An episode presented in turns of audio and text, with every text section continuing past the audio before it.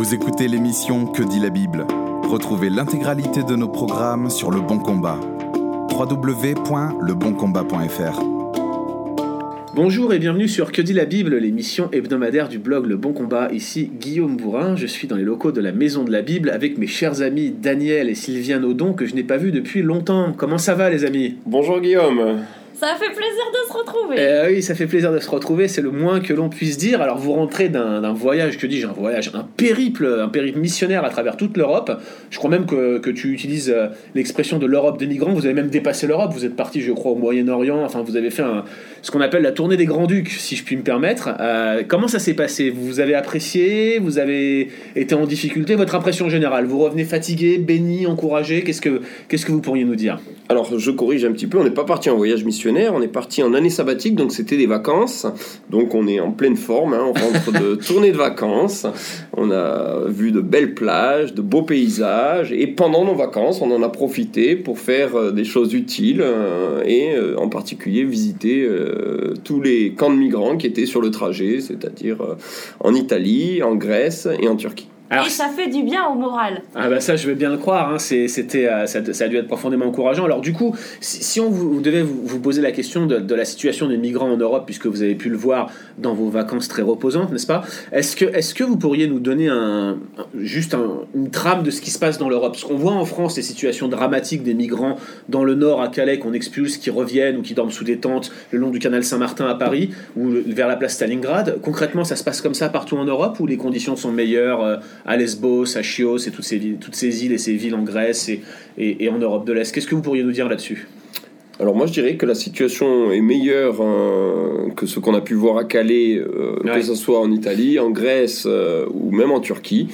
Euh, on a aussi une situation qui est impressionnante, c'est que les gens sont ouverts à l'évangile. Et plus euh, ils sont proches de leur arrivée depuis les terres musulmanes, plus ils sont ouverts, et plus on attend, et moins ils sont ouverts. Donc je pense qu'on est sur une fenêtre de tir actuellement, et que l'Église ne doit pas négliger cette possibilité d'atteindre euh, euh, par l'évangile des peuples qui n'ont jamais eu l'opportunité de l'entendre, et qui sont là, et qui arrivent en Europe, qui viennent demander l'assistance et le secours et l'asile à des pays chrétiens, et qui trouvent tout à fait normal qu'on leur présente l'évangile et qu'on les accueille au nom de Jésus-Christ.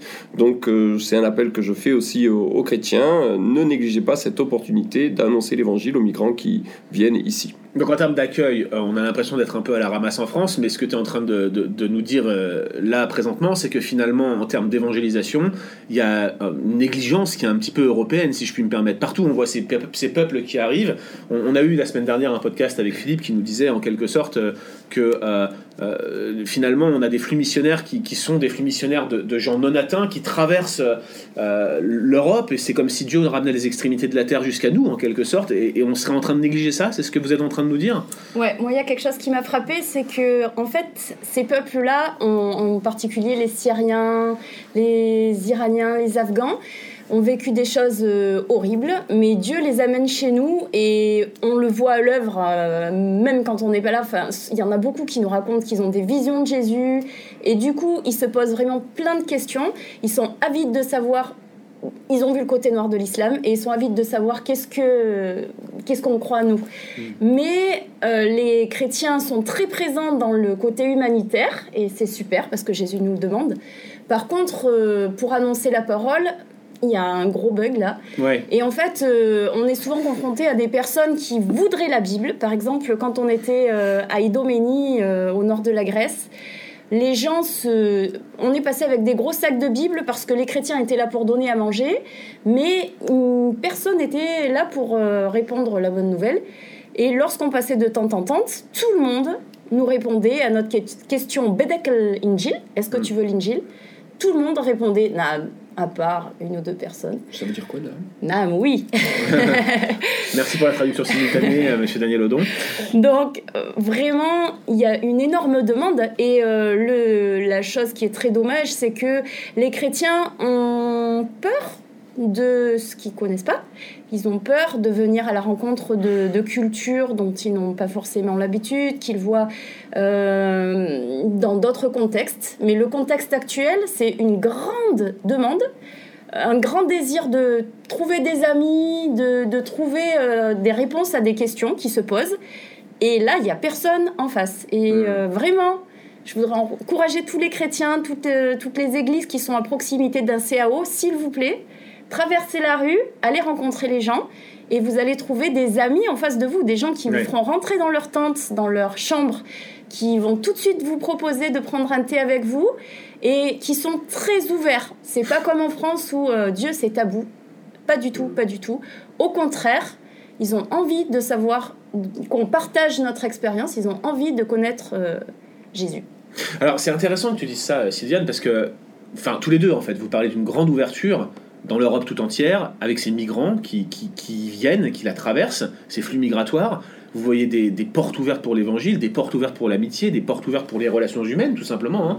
Mais derrière, on a l'impression que les chrétiens, notamment les chrétiens évangéliques, se ferment face à cette ouverture et ont même tendance à se radicaliser. Je ne veux pas faire de, de ce podcast une émission politique, mais les thèses d'extrême droite euh, sont en augmentation et on a le sentiment que c'est pas vraiment par conviction, mais plutôt en réaction par rapport à un danger perçu ou une certaine forme de rejet de ces flux migratoires. Est-ce que vous constatez la même chose dans l'Europe? Alors moi je pense que ces gens-là n'ont pas tout à fait tort. Hein. Dans la Bible il est dit dans Deutéronome 28, hein, c'est des malédictions qui sont liées au peuple d'Israël mais qui ont une grande portée spirituelle pour nous. Hein. Et il est dit mais euh, j'enverrai des extrémités de la terre une nation dont tu ne comprends pas la langue, euh, ils mangeront tes biens, ils seront à la tête et toi à la queue, ils deviendront de plus en plus riches et toi de plus en plus pauvre, ils mangeront toutes tes ressources. Et tout cela arrivera parce que, alors que tu étais dans l'abondance de toutes choses, tu n'as pas obéi au commandement que l'Éternel, ton Dieu, t'a donné. Et si on regarde bien, quand le Seigneur Jésus est parti, il nous a laissé un commandement clair allez et faites disciples toutes les nations, ethnies. Donc, euh, effectivement, ces gens, euh, nous pouvons voir les migrants comme une menace. C'est vrai que ça déstabilise nos pays, c'est vrai qu'il y a le risque de l'augmentation de l'islam, etc. Mais si on regarde bien, la malédiction, elle est pour les gens qui désobéissent. Hmm. Si nous obéissons, euh, la malédiction n'est pas là. Et au contraire, ces gens-là peuvent féconder nos églises par euh, le regard qu'ont porté les pouvoirs publics. Les pouvoirs publics sont étonnés quand ils voient des migrants se convertir, quand ils voient des gens qui sont chrétiens s'occuper des migrants et les accueillir chez eux.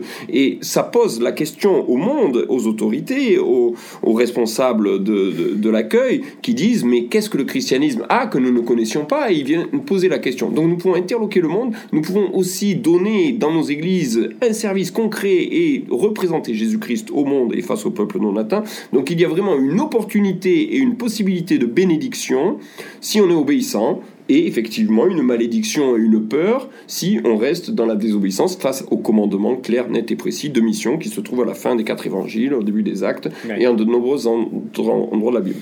Sylviane, dernière question pour toi. Euh, en fait, on a le sentiment, lorsqu'on lit certains commentaires souvent xénophobes de chrétiens, je, crois qu'on peut peser les mots en parlant de xénophobie, on voit souvent qu'on pointe du doigt que les migrants seraient tous des hommes, qui n'auraient pas de famille, qui n'auraient pas de femmes. Alors du coup, vous, vous êtes parti en mission, euh, des vacances, mais des vacances missionnaires à travers toute l'Europe. Et euh, toi, en tant que femme, tu as été donc confrontée à ces milieux. Est-ce que tu as rencontré des femmes, toi aussi? Est-ce que tu as vu des enfants? Est-ce que tu t'es senti en danger? Est-ce que, est que tu as eu le sentiment d'être utile à quelque chose en tant qu'épouse, en tant que femme qui, qui cherchait à partager ta foi alors en fait, ça dépend des pays. Il y a des pays où, par exemple, les Syriens arrivent en Grèce en famille. dans d'autres pays, par exemple en France, on voit plutôt des hommes. Donc ça, ça dépend des pays. L'autre question, c'est est-ce que je me suis sentie en danger? Jamais. Honnêtement, jamais.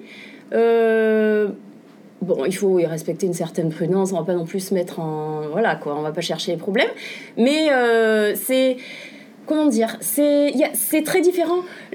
C'est très différent des banlieues qu'on connaît. Ça, ce n'est pas du tout la même mentalité parce qu'ils euh, n'ont pas du tout vécu la même chose. En banlieue aujourd'hui, c'est des gens qui sont, euh, avec, euh, qui, ont, qui sont nés en France, qui ont une culture française. Avec voilà notre culture et, et ils réagissent enfin on observe une certaine agressivité etc dans le contexte des migrants c'est totalement différent. Ils sortent de la guerre. Leur seule envie c'est de trouver un travail la paix euh, de nouveaux amis, une vie, euh, une vie normale. voilà.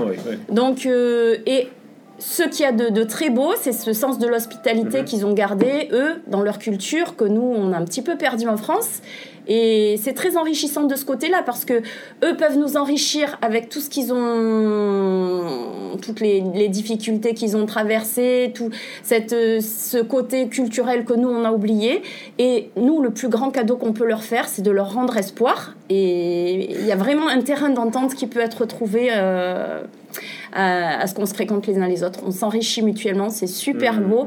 Moi, je reviens regonflé à bloc parce que c'est vrai qu'en France, c'est souvent un petit peu tabou et vraiment de pouvoir partager sa foi en toute amitié, en toute simplicité euh, autour d'une tasse de thé ça fait du bien. Eh ben, c'est vraiment génial d'entendre ces, ces, témoignages. Euh, c'est vraiment extraordinaire. Hein, de... Tu voulais rajouter quelque chose Oui, je voudrais peut-être ajouter pour ceux qui se sentent un peu démunis face à des réfugiés qui ne parlent ni français ni anglais, mais comment faire? Ben, Je vous rappelle l'existence des outils AudioVie, en particulier mhm. de l'application Five Fish, donc 5 euh, suivi de fiches sans espace, et sur lequel vous pourrez trouver l'évangile dans 6500 langues prêt à euh, être écouté avec simplement une baffle Bluetooth qu'on relie à son téléphone.